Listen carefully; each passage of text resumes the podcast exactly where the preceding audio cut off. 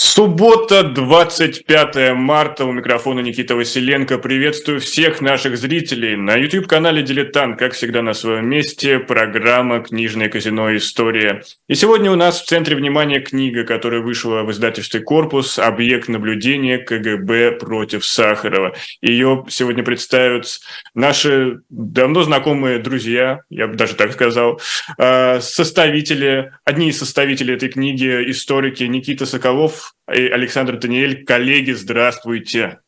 Здравствуйте. Добрый день. Uh, у меня сложилась небольшая традиция в последние несколько месяцев э, для всех наших uh, гостей uh, задавать один и тот же вопрос. Он не касается книги, хотя, конечно же, касается, но вы сейчас сами все поймете. Уважаемые друзья, скажите, вот как можно сохранять оптимизм, занимаясь изучением отечественной истории? Никита Павлович, начнем с вас. Ну, а историк, вообще говоря, профессиональный оптимист. А, значит, если он действительно профессиональный историк и не подвержен никаким манипуляциям а, такого идеологического свойства, то он должен признать, что никакого другого деятеля в истории, кроме человека, не существует. Этот человек в истории действует свободно, в той степени, в какой он сам эту свободу себе позволяет и сам ее понимает.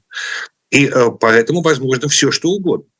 Не существует никаких тупиков, не существует никаких как бы никакой, а, никакой матрицы, колеи, из которой нельзя было бы никогда выбраться. Люди меняют жизнь э, своих сообществ по своему произволу, и, и, и это очень оптимистичный, э, я бы сказал, взгляд на жизнь. А, историк и на современность глядит оптимистично, ровно по этой причине, что нет никакой вечной дряни, она все-таки быстро заканчивается. И вот э, книжка, которую мы сегодня представляем, она очень сильный аргумент в пользу такого взгляда, я бы сказал. Александр Юльевич, согласитесь? Э, ну, дело в том, что я не профессиональный историк, и поэтому, наверное, я пессимист. Но, но в том ключе, в котором Никита сейчас об этом сказал, я с ним согласен, да. И эта книжка хорошее тому свидетельство. Это история о том, как один человек, ну, на самом деле два человека, противостояли гигантской, тупой машине подавления и выстояли. И победили. Хотя насчет победы это довольно такой а, может, может ну как, ну как на, на, на той дистанции, безусловно, победили. Ну да. Да, да вопрос дистанции, это как конечно, раз очень вопрос, важный. Да, это то, то, о чем говорил Никита Соколов только что. Э, противостоянии с э, вот этой вот, с этим бронтозавром, человек все-таки всегда побеждает, если он свободен. А Андрей Дмитриевич и Елена Георгиевна были, конечно, очень свободными людьми. Ну вот э, я выдам небольшой секрет нашим зрителям, что за несколько секунд буквально до включения э, Никита Соколов и Александр Даниэль заметили, что книга обрела э, большую актуальность, чем это изначально было. Вот объясните, пожалуйста, Александр Юрьевич, начнем с вас. Да, вы знаете, недавно в Фейсбуке, где речь шла о презентации этой книги в музее ГУЛАГа, которая была, имела место на днях, кто-то, по-моему, Женя Гиндельс, тоже э, один из участников издания, э, написал пост, в котором было написано примерно следующее, что презентация этой книги – лучший ответ на погром в мемориале. Вот. Но я, как, опять же, профессиональный пессимист, заметил, что, может быть, наоборот, погром в мемориале – это лучший ответ ФСБ на издание этой книги. У нас интересные сегодня два фланга, профессиональный оптимист и пессимист. Вот, очень, очень хорошее соотношение. Никита Павлович, что добавите? Ну, э, значит, э, на мой взгляд, э, главный месседж этой книги, а она довольно сложно устроена, и она требует от читателя некоторой вдумчивости и внимательности. А расскажите подробнее, как устроена книга? Значит, книга... А могу, могу да, Александр Юрьевич нам продемонстрирует ее в самом вот живом виде. Это книга. Вот да. как она устроена, основной корпус. Ну, давайте я открою. Откройте, на... чтобы было видно. Да. Двухцветный да. вот как, э, да, идея, идея подачи документов следующая. А, документ подается на одной стороне разворота, и комментарий к этому документу э, на другой стороне разворота. Вот. Видно, да? Или там, не знаю, документ. Документ, документ белым на черном фоне, комментарий да, черным по белому. Да, именно так. Вот документ, вот комментарий. И мне кажется, что это интересная э, находка. Э, и, и в общем, я, на самом деле, если открою секрет, поначалу я скептически относился к этой модели, но потом она мне стала очень нравиться. А почему скептически? Ведь наоборот, кажется, что ну, здесь живым что... языком объясняются все факты, которые изложены в документах. Потому что у меня в голове, конечно, сидела традиционная модель за текстовый комментарий и так далее. Как-то я к этому привык. А это была такая инновация, которую я не сразу воспринял, но потом, конечно, воспринял с большим ну, да, мы, мы с Александром Даниэлем, конечно, немножко старомодные люди для этой верстки она нам казалась, мне тоже казалась сначала чрезвычайно инновационной, и э, главным образом я боялся, что будет неудобно читать белый текст по черному полю. Но нет, ничего, все нормально. Зато очень ясно и отчетливо выделены вот эти два мира, которые, собственно, сталкиваются в этом. Это даже не диалог, это какой-то очень странный контакт потому что, и вот э, э, здесь я перейду к тому, почему я считаю эту книгу особенно актуальной в свете событий последнего года, значит, очень хорошо видно на этих материалах, которые Габуха поставляет в ЦК, что они, э, что вся эта мифология великой и могучей Габни ни на чем совершенно не основаны. Конечно. Они не, а, это гигантская контора. Ну, вот, как Александр сказал, Бронтозавр гигантское тело с очень щуплым и слабым мозгом. Они практически ничего не понимают, они все путают. Даже когда они ставят прослушку, они не могут понять, о чем люди говорят э, в сахаровской квартире. Э, и, и это чрезвычайно смешно, когда они пытаются современный, ну тогдашний современный язык э, правозащиты, прав человека, мировых процессов, как бы перевести на свой ГБшный жаргон охранить. Даже когда они простой человеческий язык пытаются перевести на ГБшный жаргон, получается действительно очень карикатурно. Ну да, и это лишнее доказательство, что вся эта конструкция ну, советская и унаследовавшая ее черты нынешняя постсоветская, она совершенно неэффективна. Что мы, собственно, видим сейчас э, на примере войны в Украине. Ну вот, совершенно, э... совершенно провалена вся, все, что касалось э, разведданных, все совершенно российской стороны провалено в ноль. Они ничего не понимали о процессах, происходящих в Украине, о том, что там делается, каково там общественное мнение, насколько готова украинская армия. Они ничего этого не знают. Ну вот всю эту информацию ЦК КПСС э, поставляло пятое управление, так называемое пятое управление. И действительно, это скорее были чиновники-бюрократы, которые имитировали эффективность, или какое-то зрелое зерно в их работе было. Ну, по, к сожалению, кроме той работы, которую они проводили э, по отношению к диссидентам. Мне кажется, первое. Угу. Мне кажется, первое.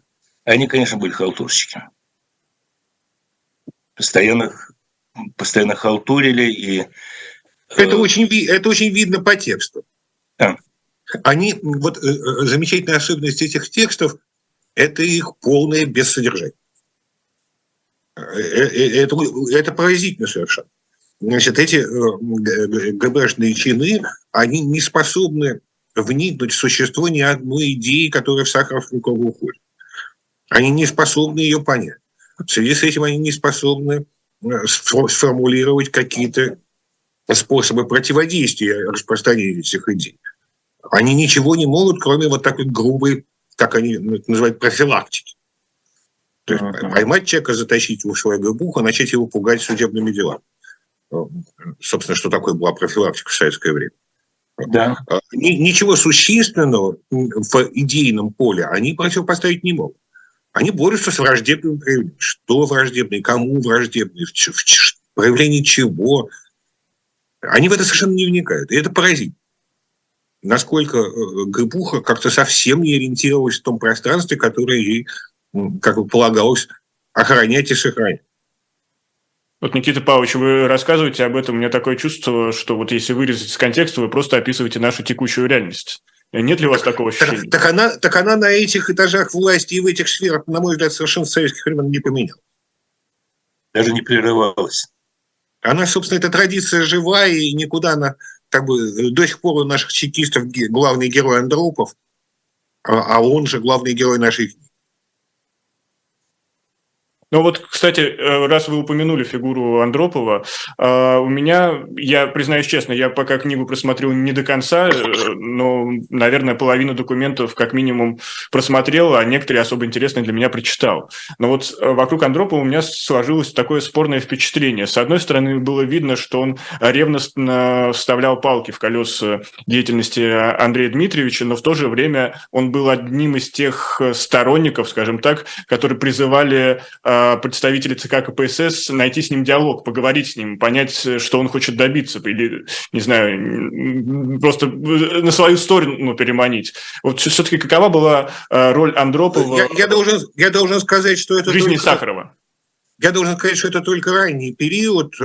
Я думаю, что до 1971 года э, такую позицию занимала КГБ, что Сахаров заблуждается, что он введен в заблуждение своим окружением, прежде всего женой, которое на него оказывает негативное влияние, а что надо его вызвать, э, провести с ним профилактику на высоком уровне. Хорошо бы с ним поговорил сам Брежнев.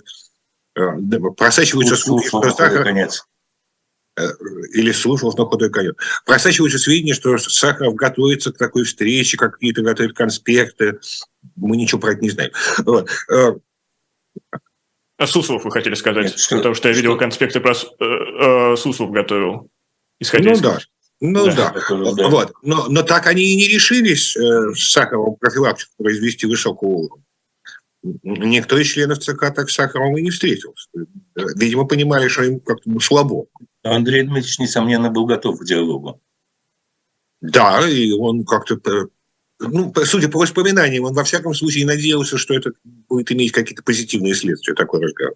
А где была та граница, когда а, Андрея Дмитриевича переписали из заблудившихся во врагов режима?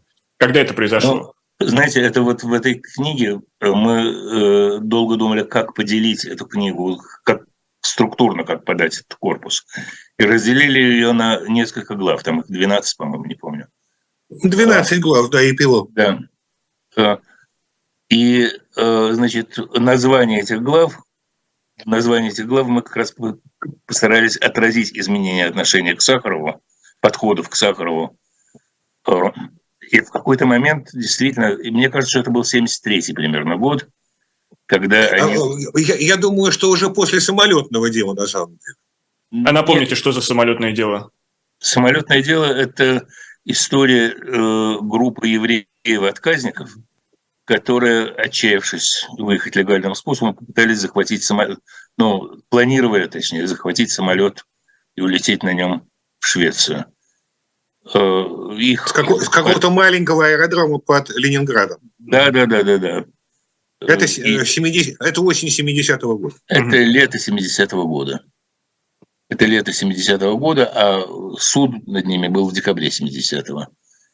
И э, это было, э, их, конечно же, обвинили в измене Родине, э, и двоим из этой группы подсудимых, Эдуарду Кузнецову и Марку Демшицу, их приговорили к смертной казни. Поднялся огромный шум, причем Андрей Дмитриевич сыграл в этом тоже важную роль, он тоже очень активно участвовал в этом в этой протестной кампании, и их помиловали. То есть помиловали, заменили 15 годами. И э, для самого Сахарова это был чрезвычайно важный, я бы сказал, ступенька в его размышлениях о э, свободе интеллектуальной проницаемости и всем. По всей видимости, на самолетном деле он понял, что физическая проникаемость границ столь же важна, как проникаемость границ идей. Абсолютно. Что право, что право человека перемещаться по миру – это очень существенное право, которое надо защищать. И вот абсолютно, тут он начал, и вот тут он начал, э, надо сказать, что это все происходило вскоре после шестилетней войны, когда Израиль шестидневной, да, да, да, да, шестидневной. Вот. Когда Израиль очень сильно потрепал арабскую коалицию, и в связи с этим в Советском Союзе, в общем, возникло большое движение еврейское. Люди вспомнили, что они евреи, люди вспомнили, что у них есть Израиль. И, в общем, возникло довольно большое движение репутации. Да. И тогда же возникло множество отказников. И вот тут Сахаров понял, что это фундаментальное право, которое надо защищать. И что отказники – это не просто блажь, а это очень важный элемент как бы, политической репрессии. Вот тут он начал э, действительно выступать чрезвычайно активно. И думаю, что вот тут, примерно с 1971 года, Гебуха поняла, что он как-то не введен в заблуждение, а имеет собственную позицию, и эта позиция довольно твердая. Да, еще надо отметить, что именно на этой истории э, Андрей Дмитриевич познакомился с Еленой Георгиевной, своей будущей женой. И они вместе очень активно начали действовать. Э, Елена Георгиевна была хорошо знакома с одним из приговоренных к смертной казни, с Эдуардом Кузнецовым.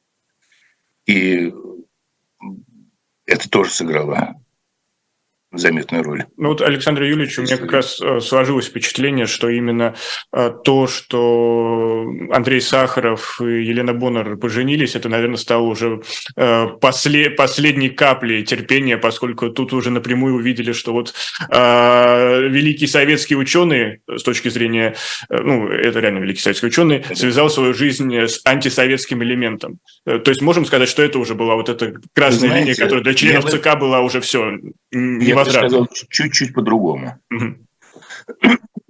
Они э, с 68 -го года ломали голову над феноменом Сахарова. Вот представитель, ну, в общем, как бы высшей беспартийной элиты, да? Ну как, номенклатурный?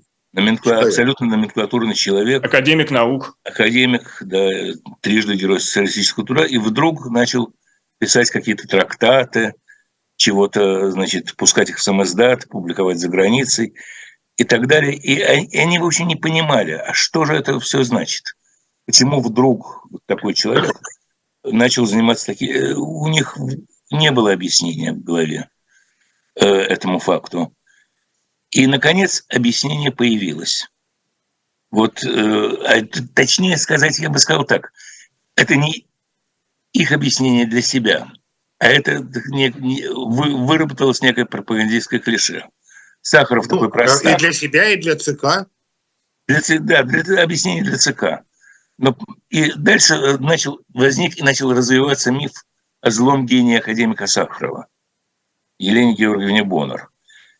И этот миф они раскручивали и для ЦК, и они его раскручивали позже, когда э, все это выплеснулось все-таки на странице официальной прессы, э, и раскручивали для населения – Потому что населению тоже нужно было объяснить, что же это за такой трижды герой социалистического труда, который вступил на путь антисемитизма и стал знаменем как-то антиобщественных сил. Да?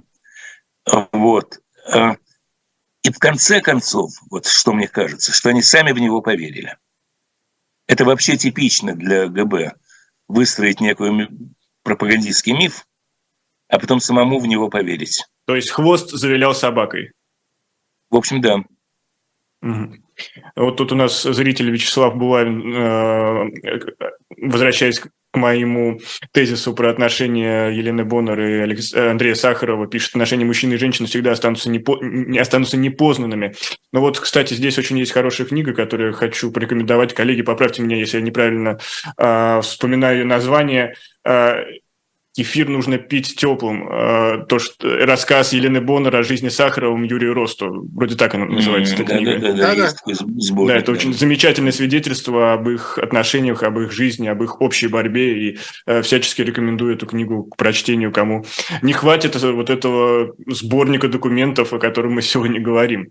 Но вот, э, опять же, возвращаясь к работе КГБ, э, у меня вопрос следующий. Как вы можете объяснить почему вот всю свою махину они понятно, почему они обрушили. Но почему они работали такими методами? Они занимались э, банальным хулиганством, вредительством, то есть они пытались дискредитировать э, Сахаров в глазах соотечественников, в глазах западной аудитории. Но, по сути, это было банальное хулиганство. Почему они работали такими методами? Неужели э, настолько деградировала э, советская спецслужба к концу э, существования Советского Союза?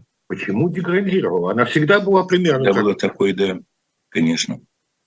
Это всегда была машина по производству, как сейчас бы сказали, фейков, э, провокаций э, и всякого крупного и мелкого, всяких крупных и мелких и, подлостей. Единственная ее часть, которая вот в этом поле э, про контрразведку мы ничего не знаем, а вот в этом политическом поле единственная ее часть – это судоплатовская часть, организация террора и убийств. Да. Но это они, это они умеют. А бороться с словом и идеями нет, конечно. Они совершенно в этом ничего не понимают.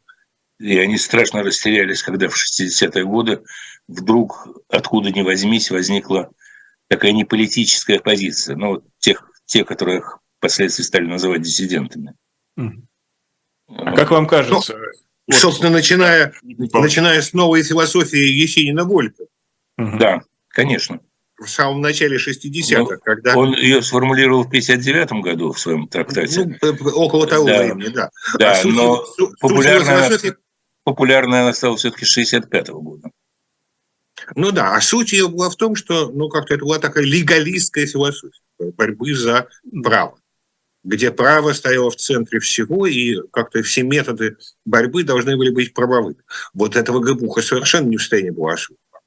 Ну вот, э, Николай Павлович, вы сказали, что... Ой, Николай Павлович, извините, вас сразу э, к Николаю Первому приписал. Никита Павлович, вот вы сказали, э, что Габуха была всегда такой, и я вот почему-то не, не стал вспоминать 30-е годы, где все было понятно, а вспомнил годы царской охранки. В принципе, они тоже работали, используя провокацию в своих методах, какие-то, не знаю, хулиганские буквально инструменты, но а, значит ли это, что вообще секретные службы в России нельзя реформировать, и они всегда будут работать, какой бы Россия ни была, демократической, тоталитарной, и они всегда будут, секретные службы, как класс, именно быть такими провокаторами? Нет, нет, конечно. Я, собственно, с этого начал, почему я оптимист.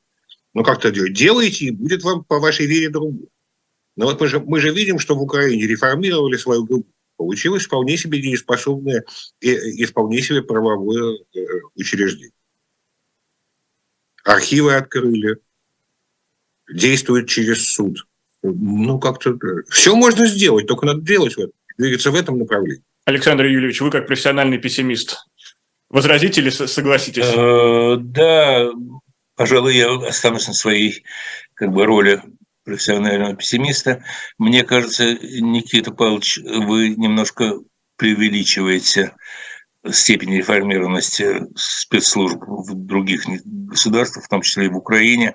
Судя по тому, что в последний год там происходит, постоянная перетряска СБУ, там тоже, в общем, как бы оставалось много от советского КГБ. Да, да, да, безусловно, но работа идет, и работа идет в правильном работа идет, но работа идет, да. Архив, главное, открыли, архив открыли, вот это страшно важно. А вот от, от, открыли архив, отправили значит, офицеров на обучение в цивилизованные страны. Ну, как-то это будет иметь последствия. Ну, надеюсь, да. Искренне. Я надеюсь. А что касается архивов, а почему до сих пор в России их не открывают? Неужели это так может ударить по авторитету власти и специальных служб? Это прямое нарушение закона. В 1992 году э, ведомственные архивы должны были быть переданы на государственное хранение. Об этом был специальный указ президента Ельцина.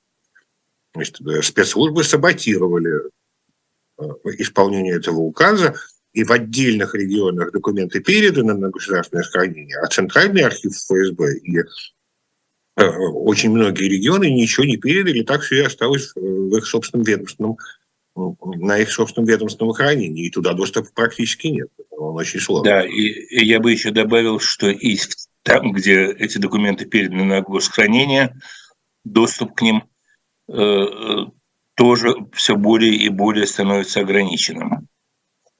Начиная примерно с 93 года доступ к этой документации был период 91-93, когда действительно архивы открывались. Это то, что на Западе называют архивной революцией, да, но эта революция была, конечно, э, далеко не, не завершена, и главное, что с 93 года пошел постоянный, постоянный откат в обратную сторону. Вот в этой книжке, которую мы сейчас с вами представляем публике, э, ряд документов был опубликован, а потом, уже после публикации, его э, эти документы закрыли. То есть они стали... Да, э, там ужасно смешно, это что он парадокс... в 89-91 году угу. был опубликован в публичной газете массовой, а ныне оригинал закрыт и засекречен. И как, как, же, как же вы восстановили с помощью архивов, получается, доступ к этим документам? Ну, нет. нет. Мы, в... не, я имею в виду архивов, архивов прессы, где они были опубликованы, и каких-то других нет, периодических нет. изданий. Э, значит, э, до того, как началось это самое попятное движение в архивном деле, э, Елене Боннер удалось довольно большую коллекцию документов собрать просто у себя. Ей в этом помогали тогда... Кто? Степашин тогда помогал.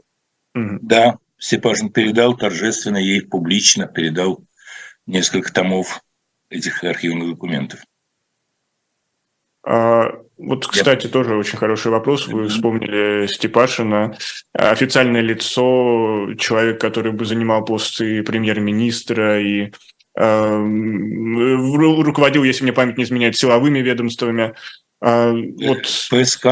Да, ФСК. Он, тогда это федеральная служба разведки называлось, насколько я помню. Вот э, вроде бы официальные власти даже а, да тот же Владимир Путин, он э, выступал с речами, посвященному тому или иному юбилею Сахарова или какой-то важной даты, связанной с ним. А, Все-таки для них он, для нынешней российской элиты, он враг или просто историческая персона, которая создает некое неудобство? Как вы думаете, Никита? Не знаю. Не умею ответить.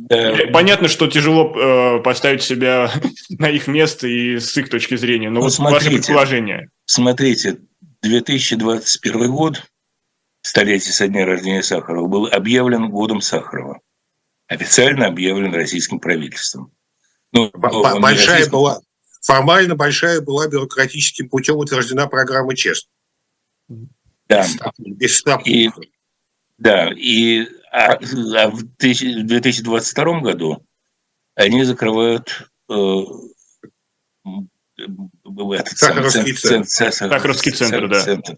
И ранее еще его признают иностранным агентом. Да, и признают его иностранным агентом.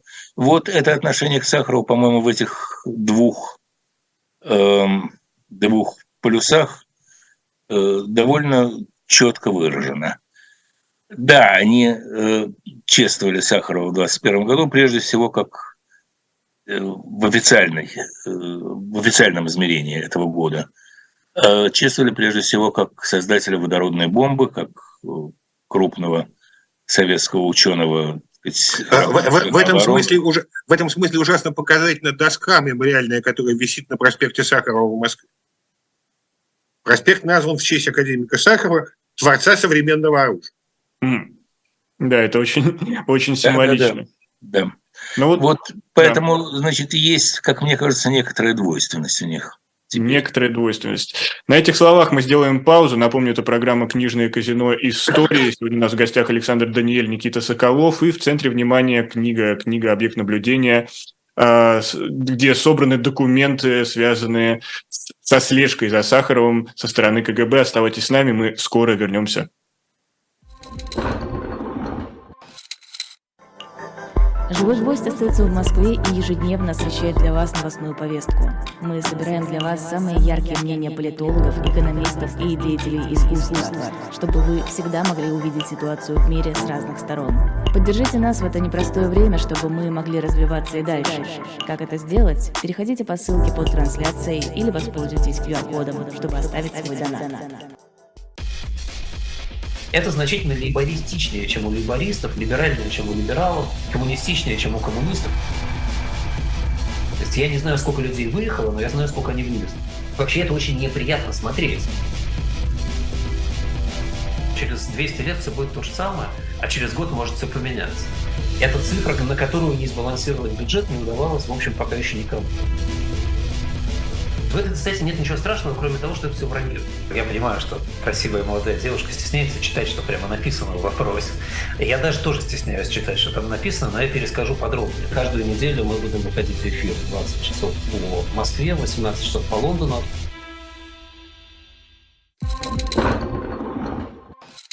Внимание, а внимание, мы... внимание. Нам уже подсказывают, что мы вернулись в эфир. Я напомню, это программа «Книжное казино». Микрофон Никита Василенко. У нас сегодня в гостях Александр Даниэль и Никита Соколов. И в центре внимания книга «Объект наблюдения КГБ против Сахарова». Но прежде чем мы продолжим нашу беседу, я напомню, что вы всегда можете поддержать канал «Дилетант» лайками и также прийти в наш книжный магазин, электронный магазин shop.diletant.media, где сегодня мой личный выбор – это пьеса Бориса Акунина, которую написал специально для Александрийского театра в Петербурге, она там до сих пор идет, и, конечно же, как мы э, знаем по нынешним временам, э, эту пьесу показывают, но имя автора не упоминают, но что поделаешь, главная пьеса идет, и успейте сходить, пока есть возможность, но если не успеете, на адресе на площадке э, магазина «Дилетант». Эта пьеса доступна. Пьеса называется «1881», именно так ее называет автор, то есть 1881 год. Год того перелома, когда э, в России начались контрреформы. Александр II погиб от покушения, а его сын, император Николай, III, о, Николай простите, Александр III, э, решил, решил развернуть все реформы. И вот об этом повествует нам пьеса, и книжка доступна на сайте нашего магазина с автографом от Бориса Акунина, так что смело переходите и э, приятного вам чтения. Но вот мы возвращаемся к книге «Объект наблюдения КГБ против Сахарова», и вот э, во время рекламы Александр Юльевич заметил э, некую двойственность э, названия этой книги, и вот мне очень важно, чтобы наши зрители услышали эти пояснения. Да, я хотел только сказать, что прямой смысл этого названия, конечно, это как бы хроника наблюдения КГБ за Сахаровым но в процессе работы над книгой э, для нас стало ясно, что объект наблюд... наш объект наблюдения, объект изучения, это именно деятельность КГБ. То есть объект, наблю... объект наблюдения нашего наблюдения – это КГБ. Именно через дело Сахарова. Через дело Сахарова, да. да. А, ну вот, кстати, у меня сложилось, может быть, ложное впечатление, поправьте меня, что все-таки у Сахарова в КГБ были нек- некоторые симпатизанты. Опять же, вот то имя, оперативное имя, которое ему присвоили, Аскета, но, как мне кажется, довольно уважительное по отношению к Андрею Дмитриевичу. Или у меня ложное впечатление, поправьте, коллеги. Не знаю, э, не, не могу сказать, э, как, чем они руководствовались, выбравши именно это, может быть, первыми двумя буквами АС, аскет. Это мы, они часто... Это мы, к сожалению, мы, к сожалению, очень мало знаем подробностей о таких деталях, чтобы о них говорить, а, поскольку там все эти подробности а, были в делах оперативной разработки, а дела оперативной разработки Сахарова числом около 600 были уничтожены. Поэтому да. это, вот эта вот э, область Э, оперативной разработки и вот мелочей такого рода, о которых вы спрашиваете, она теперь для нас закрыта, ну, как навсегда. А вообще сколько белых пятен э, в биографии Сахарова еще до сих пор сохранилось? Да не знаю. Э, в конце концов, он написал воспоминания, где подробно как бы изложил всю свою жизнь. Мне я, кажется, я, не, я не думаю, что в жизни Сахарова есть какие-то заметные белые пятна. Ну, как да, это мне а, судьба, судьба его все-таки очень хорошо задокументирована. А вот судьба его преследований, потому что упоминаются имена, фамилии тех, кто курировал его преследование, нам она знакома, чего они достигли? Ну, а... Главный человек в этом смысле это Филипп Бабков, который был начальником пятого управления, работавшего по диссидентом и по идеологическим угрозам. А после кончины Советского Союза он был большим начальником в группе МОСТа Гусинского. Нет, а, они все как-то не пропали, эти люди. Угу. Ну, многие все, померли все уже, конечно. М? Многие померли уже, конечно. Э, книга снабжена неплохим, на мой взгляд, справочным аппаратом.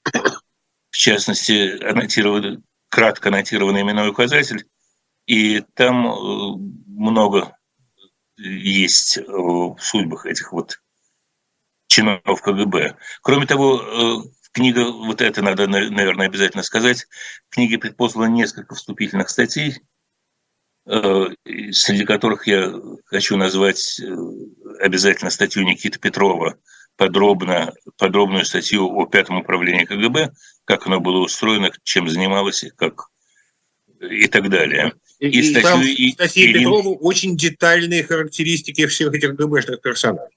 Да.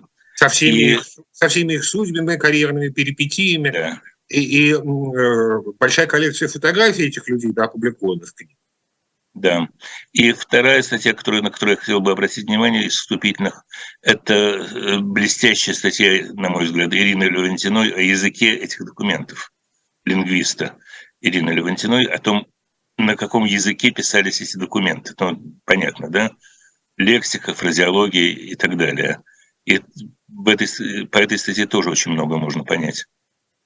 Да, там, а... а она прослеживает как специалист-лингвист, что это, вообще говоря, Э, язык представляет собой удивительную смесь а, бюрократического жаргона, блатной лексики э, и отеческого такого патримониального увещевания. Да, совершенно... и, и вот тоже очень интересное наблюдение о том, что э, в этих письмах КГБ в ЦК очень сильна э, пропагандистская фразеология, которая, казалось бы, зачем? Зачем им ЦК писать на языке советской пропаганды. Ну, написали, да.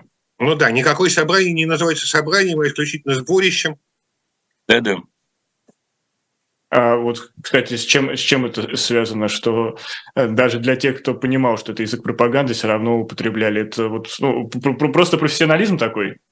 Ритуалистика, по-моему. Я думаю, что просто так было принято в этих кругах. Угу. Вот почему да? это было принято. Для меня еще очень интересный вопрос э, э, имел место. Э, хорошо, значит, мы понимаем, и эта книжка это подтверждает, что в связке КГБ ЦК все-таки главным было ЦК.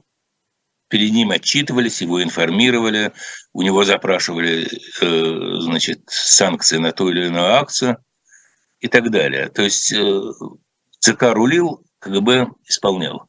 Ну, по мере, конечно, усиления... Это, э, вот, мере Александр, усиления... я, я не соглашусь. Э, дело в том, что всю картинку, на основании которой ЦК принимал решение, формировал КГБ.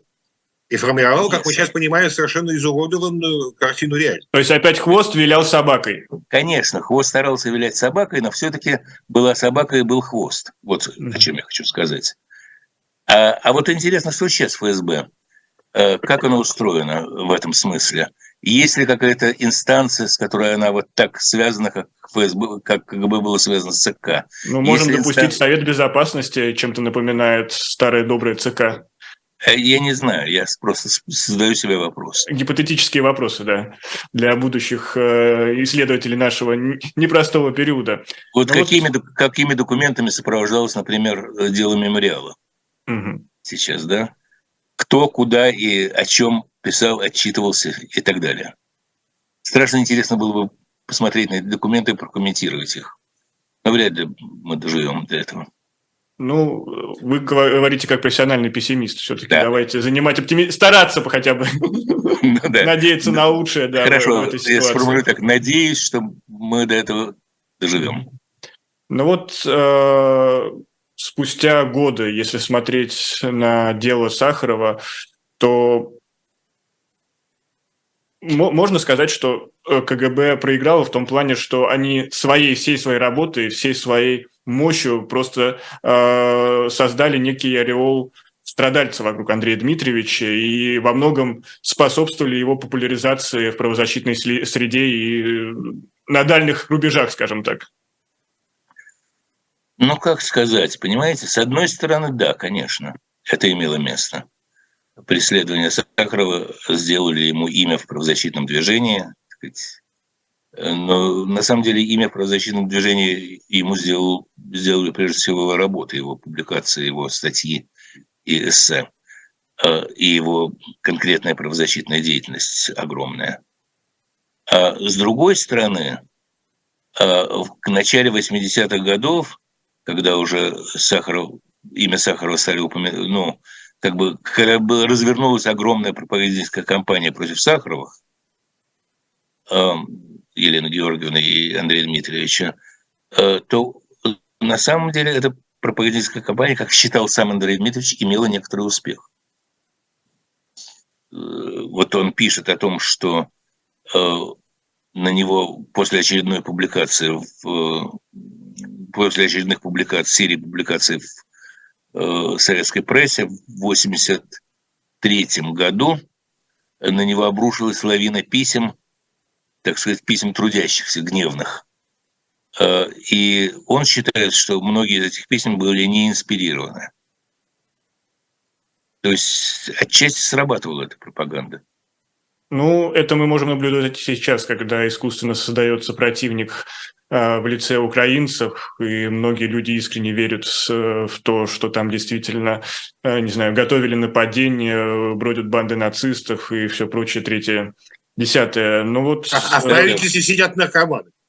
Э, что? А в правительстве сидят наркоманы. Да-да, да. В том числе, в том числе. Ну вот пройдет еще сколько-то десятилетий, лет, и как вам кажется, как наши потомки будут вспоминать Андрея Сахарова, как ученого, правозащитника или мыслителя? Но хочется надеяться, что они будут воспринимать его во всех трех его ипостасях. А, современная физика до сих пор обсуждает некоторые сахаровские гипотезы, насколько я знаю. Да.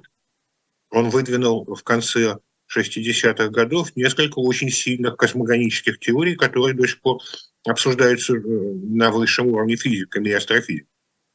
Э, эта часть никуда не денется. Э, никуда не денется общественное сложение Сахарова, которое будет для многих примером и образцом. Так, ну, нет, я думаю, что он как, как был сложная фигура, многослойная, так он и останется в памяти потоков сложной многослойной фигуры. Да, конечно. Но я бы еще добавил, что как бы эти три ипостаси, они на самом деле не три ипостаси, а это, это некое единство. Честность ученого, добросовестность э, сыграла огромную роль в его общественном служении. Э, собственно, она его и привела к этому служению.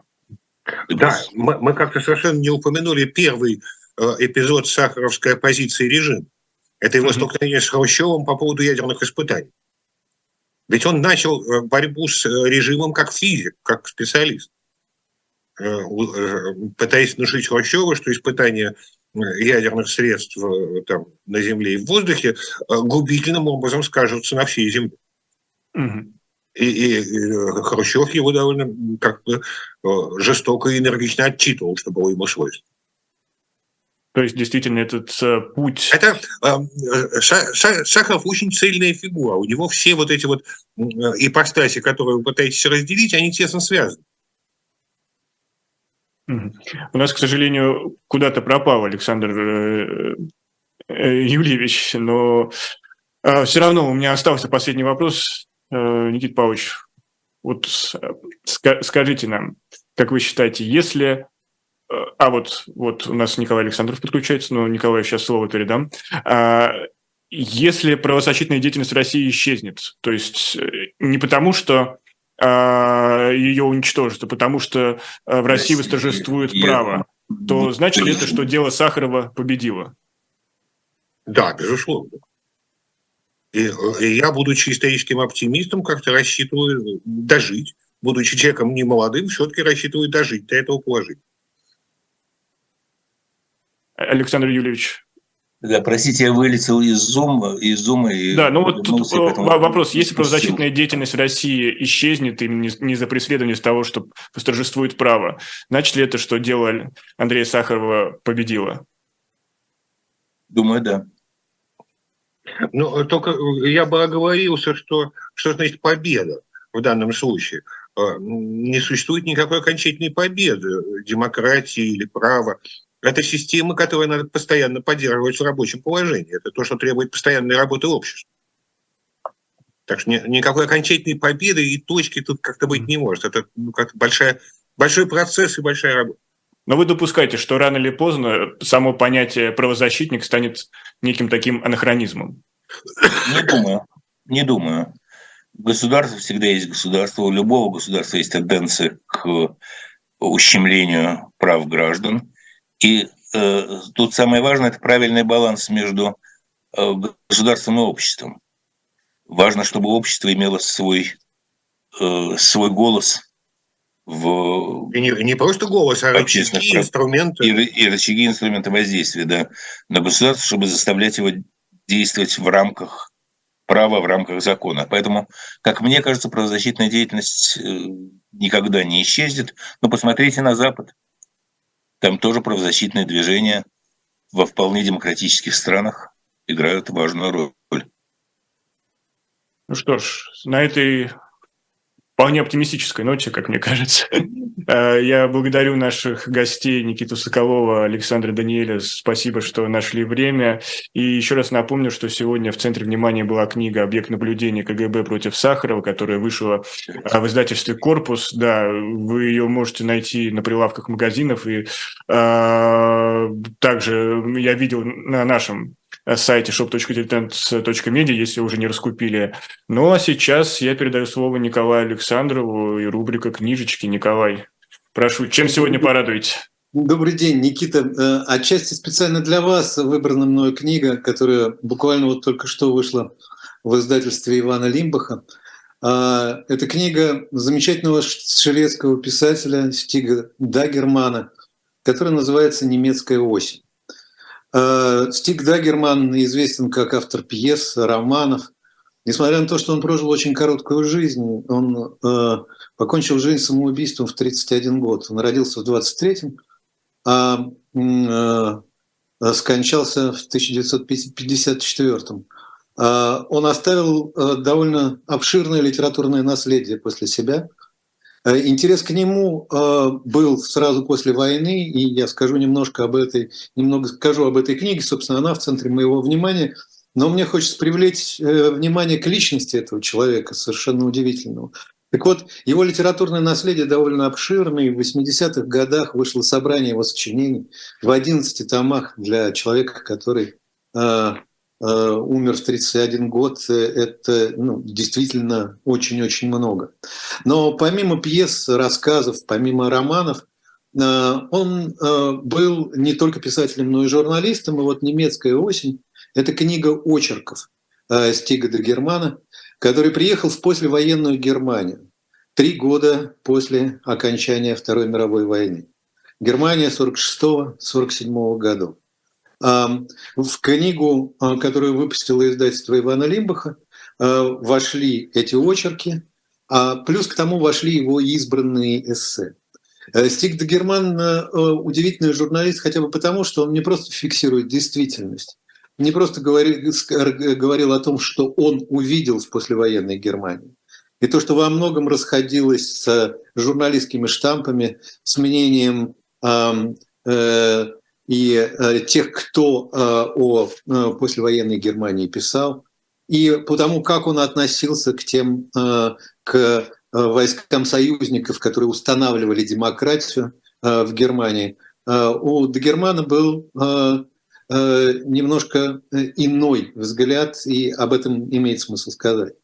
Тик Дагерман родился в рабочей семье, он практически не видел своего отца и не видел своей матери, э, потому что она ушла из семьи тогда, когда он был очень маленьким. Я говорю о Стиге до Германии, позволю себе сказать несколько слов о нем, просто потому что в самой книге э, нет э, обширного предисловия, которое рассказывает о его жизни. А, русские источники, за исключением одной книжки, Натальи Пресс, который, кстати, написал короткое предисловие в, издать, в, вот, в этом издании, а, в э, российской, э, можно просто даже посмотреть российскую Википедию, там написано очень немного о, а, об этом замечательном человеке. Так вот, и сам Дагерман Э, собственно, фамилия, отцовская фамилия его Андерсон. А в, затем в подростковом возрасте он взял себе фамилию Янсен, а затем изменил на Дагерман, что, кстати, очень важно, потому что Дагерман – это человек света или человек надежды. Дагер – это дневной свет, просвещение и надежда. А, и он говорил, что у всех есть родители, а у меня есть, ну, если играть со словами с, с, в переводе, а, а, у всех есть родители, а у меня есть прародители. Его воспитывал дед, а, который тоже достаточно рано умер, у него открылось психологическое заболевание. И Дагерман вынужден был сам в общем, в принципе, пробиваться в своей жизни. Он работал разносчиком газет еще в ту пору, когда учился в школе. А затем он стал заниматься журналистикой, появились первые, появились первые его романы. Он близок был к анархистским кругам, к синдикалистам, как в, в англоязычных, французских или немецких источниках называется движение в Швеции. А более того, он а, был женат на Анне Марии Гетце, Э, беженки из Германии, которая была дочерью известного немецкого анархиста, которому, собственно, в общем, э, э, грозили репрессии.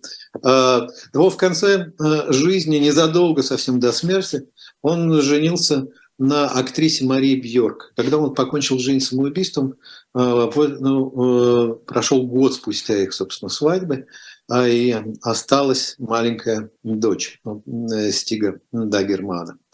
А, э, эти очерки э, о немецкой осени удивительные по одной, очень важной, как мне кажется, причине. Дагерман, безусловно, необыкновенно талантливый человек и чувствовавший свой талант. А, для него это один из тех даров, который оправдывает человеческое существование хаосе бессмысленности, в хаосе подавления свободы и э, в хаосе мыслей, чувств и концепций, когда сам Дагерман пишет, что у него нет возможности э, полагаться на веру, в отличие от верующих людей. Но в то же время он не обладает и добродушным цинизмом атеиста. Э, его иногда относят э, вот к экстенциалистам XX века, сравнивают с Камю, который, кстати, Дагермана читал. А, можно было бы назвать еще э, целый ряд имен.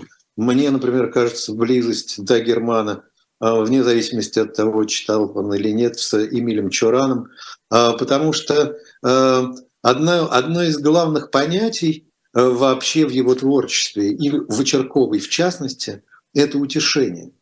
Человек, жизнь человеческая требует утешения. Как это утешение найти? Потому что бывает ложное утешение, когда человек, допустим, забывает о своей, о своей смертности, когда он жертвует чем-то, э, жертвует своей свободой ради утешения, э, полагается на привычки и прочее, прочее. А вот э, Дагерман, с одной стороны, стремился к свободе, а с другой стороны, всегда думал об этом утешении. И это утешение доходило до отчаяния. Депрессия похожа на семь заключенных а одна в другую шкатулку, пишет он в эссе, которая завершает эту книгу, которая называется «Неутолимая жажда утешения». А, депрессия похожа на семь заключенных одна в другую шкатулок. И в седьмой лежит нож, бритва, яд, глубокий омут и край крыши. В конце концов, я становлюсь рабом всех этих орудий. То ли они идут за мной, как верные псы, то ли я, как верный пес, иду по их следу. Тогда я, кажется, начинаю понимать, что единственным доказательством свободы человека является самоубийство. Но э, несмотря вот на этот трагический э, взгляд, концепцию, мировоззрение, который, жертвой которого он, собственно, и стал, в очерках о немецкой осени, о том, что происходило в послевоенной Германии, а Герман пишет о первых состоявшихся демократических выборах, удивительно именно тем, что именно это э, ощущение, это тезис, что каждому человеку необходимо э, утешение, иначе позволяет Дагерману смотреть на немцев после войны, смотреть на руины разбомбленных городов, на подвалы, залитые водой, в которых ютятся семьи, которые не знают, как прожить, а на голод, который Э, и отчаяние, которое существует в самой Германии. И на то, что на, на те слова немцев, которые иногда можно выразить одним тезисом. Мы, зачем нас еще раз больше наказывают? Мы и так уже наказаны. Эти очерки удивительны. Удивительны, во-первых, с точки зрения взгляда до Германа, и с точки зрения того, что они и читателю предлагают совершенно другую оптику. В контексте обнуления культуры, в контексте вопроса коллективной вины, ответственности и прочее, прочее, мне кажется, что эта книга необыкновенно актуальна, заслуживает внимания, а плюс к тому написана удивительным языком и с удивительным чувством. Стик Дагерман, немецкая осень, издательство Ивана Лимбаха, уже в магазине. Николай Александров с книжечками. Ну, а я вот буквально, хватаясь за последние секунды нашего эфира, хотел поздравить Э, наших коллег, э, кто всегда являлся частью команды «Живого гвоздя» и э, книжного казино в частности, Васю Александрова и Ксюшу Никонова с днем рождения, пожелать сил и для всего задуманного и новых горизонтов. Все будет хорошо. Ну, а к нашим зрителям обращаюсь, как всегда, желаю всего самого доброго и берегите себя. До новых встреч. Счастливо.